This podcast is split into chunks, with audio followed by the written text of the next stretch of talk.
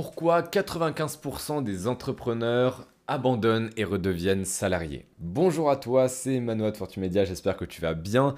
Moi, écoute, euh, ça peut aller, voilà, parce que je viens de prendre ma douche, je sors de la douche à l'instant. Et j'ai pour habitude de prendre une douche vraiment très chaude parce que ça me détend, parce que ça me fait du bien. Et je pense que la douche ne doit pas forcément être un moment qui soit dur à passer, comme certains le prônent sur Instagram, sur YouTube, qui disent oui, il faut prendre des douches froides, sinon t'es pas un vrai entrepreneur. Euh, ça déjà, petite parenthèse, n'écoute pas ces gens-là, d'accord? Déjà, tout ce que tu vois, tout ce que tu entends, euh, tout ce que tu écoutes, tous les conseils que tu reçois, ça reste des conseils, d'accord? C'est pas une Bible écrite par le Dieu de l'entrepreneuriat, ok? Chacun fait comme il veut. Si tu veux prendre des douches froides, vas-y. Si tu veux prendre des douches chaudes, vas-y aussi, d'accord? Il y a aucune, aucune, aucune loi qui dicte que pour être un bon entrepreneur qui réussit, il faut prendre une douche froide, ou alors il faut manger ci, ou alors il faut travailler à telle heure, etc. Fais comme tu le sens. Parenthèse close, aujourd'hui on parle des entrepreneurs qui abandonnent. Pourquoi ils abandonnent? Quelles sont les raisons euh, de cet abandon? Alors que tous les entrepreneurs qui commencent à entreprendre sont ultra motivés, sont prêts à soulever des montagnes. Pourquoi ces gens-là finalement ils abandonnent et ils redeviennent salariés? Eh bien la raison principale, c'est pas qu'ils perdent de l'argent, c'est pas que leur boîte fait faillite, c'est pas parce que finalement l'entrepreneuriat euh, ça leur plaît plus, c'est parce qu'ils abandonnent. C'est tout simple. Ils abandonnent parce qu'ils abandonnent. Ça peut paraître bizarre, tu vas dire, mais attends, mais qu'est-ce qu'il nous dit celui-là? Euh, C'est tout simplement que les entrepreneurs d'aujourd'hui, surtout les entrepreneurs français, ils voient l'échec comme une honte et comme une fin en soi. Nous, en tant que Français, on a été à l'école et depuis tout petit, on nous a noté sur tout. Euh, on nous a noté sur notre capacité à parler français, on nous a noté sur notre capacité à faire du sport, on nous a même noté, enfin moi en tout cas, quand j'étais au collège, sur notre comportement. Et oui, moi par exemple, j'avais une note de vie scolaire, je crois que ça s'appelait comme ça, où on me notait sur mon comportement en général. Donc ça me paraît très étrange, mais bon, euh, passons. Donc c'est pour te dire que tu es noté absolument sur tout et que l'erreur n'est pas du tout valorisée. L'échec n'est pas du tout valorisé. Peut-être que toi, durant ta scolarité, tu t'es déjà pris un 0 sur 20, un 1 sur 20, un 5 sur 20, et c'est très très peu valorisé, d'accord? Tu en as même honte, tu te sens humilié, tu as honte de le dire à tes potes, à tes parents, le prof te dit « Ah, il va falloir se remettre au travail ». C'est pas du tout valorisé, d'accord? Euh, C'est écrit en rouge en haut de ta copie en mode « T'es nul ». Et c'est pour ça que beaucoup de gens abandonnent, parce que beaucoup d'entrepreneurs, de gens qui entreprennent, voient l'échec comme une, humiliation, une honte et une fin en soi. C'est-à-dire que pour eux, leur finalité, ça a été d'échouer. D'accord? Leur, leur finalité, leur point final, ça a été l'échec.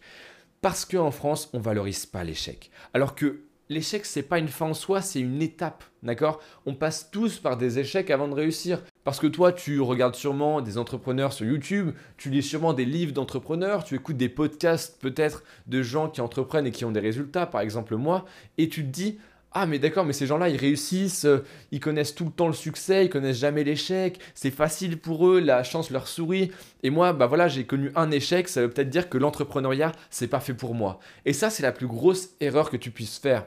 C'est-à-dire que tous les gens que tu vois qui ont réussi, tous, sans exception, ont connu des dizaines, voire des centaines pour certains, d'échecs, de déceptions et de moments où ils ont voulu abandonner tellement ils se sentaient nuls d'avoir connu l'échec. Et c'est ça qu'il faut que tu comprennes.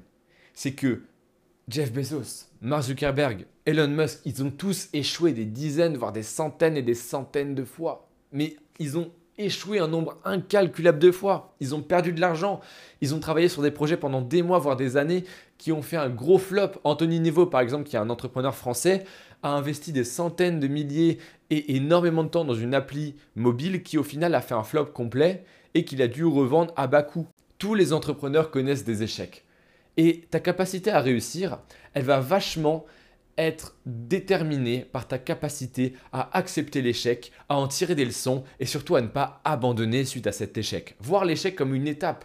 Au lieu de te dire Ah, j'ai échoué, je suis nul, ah, j'ai pas réussi à faire ça, je suis nul, dis-toi Ah, d'accord, bah écoute, j'ai testé, j'ai eu le courage de tester déjà, euh, je me suis foiré, c'est pas grave, et je tire les leçons de cet échec pour être bien meilleur la prochaine fois. Et quand tu arrives à voir chaque échec comme une occasion d'apprendre, je te dis pas ça en mode citation Instagram, hein. je te dis vraiment ça en mode, bah, il faut que tu arrives à comprendre pourquoi tu as merdé cette fois-ci, pour en tirer des leçons, tout simplement, et utiliser ces leçons pour ton projet suivant.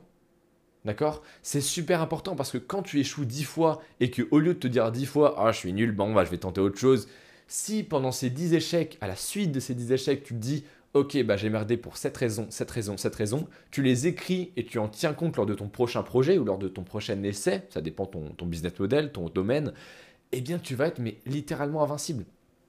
Si tu vois l'échec comme une occasion d'apprendre et un pas de plus vers ton succès, mais tu vas devenir inarrêtable. Et c'est pour ça que 95% des entrepreneurs échouent et donc abandonnent. Et c'est pour ça que 95% des entrepreneurs abandonnent et retournent au salariat parce qu'ils voient l'échec comme une fin en soi, comme une humiliation, comme à l'école tout simplement. D'accord?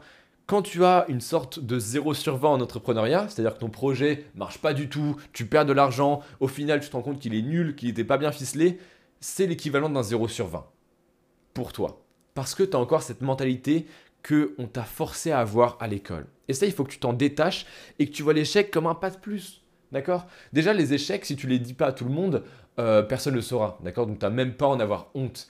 Et ce qu'il faut, c'est juste que tu n'en aies pas honte toi-même et que tu les utilises. Que tu dois utiliser tes échecs comme un moteur. Et tu verras que c'est extrêmement puissant.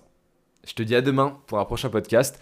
C'était Manoa et applique ce que je viens de te dire, c'est extrêmement important. À demain.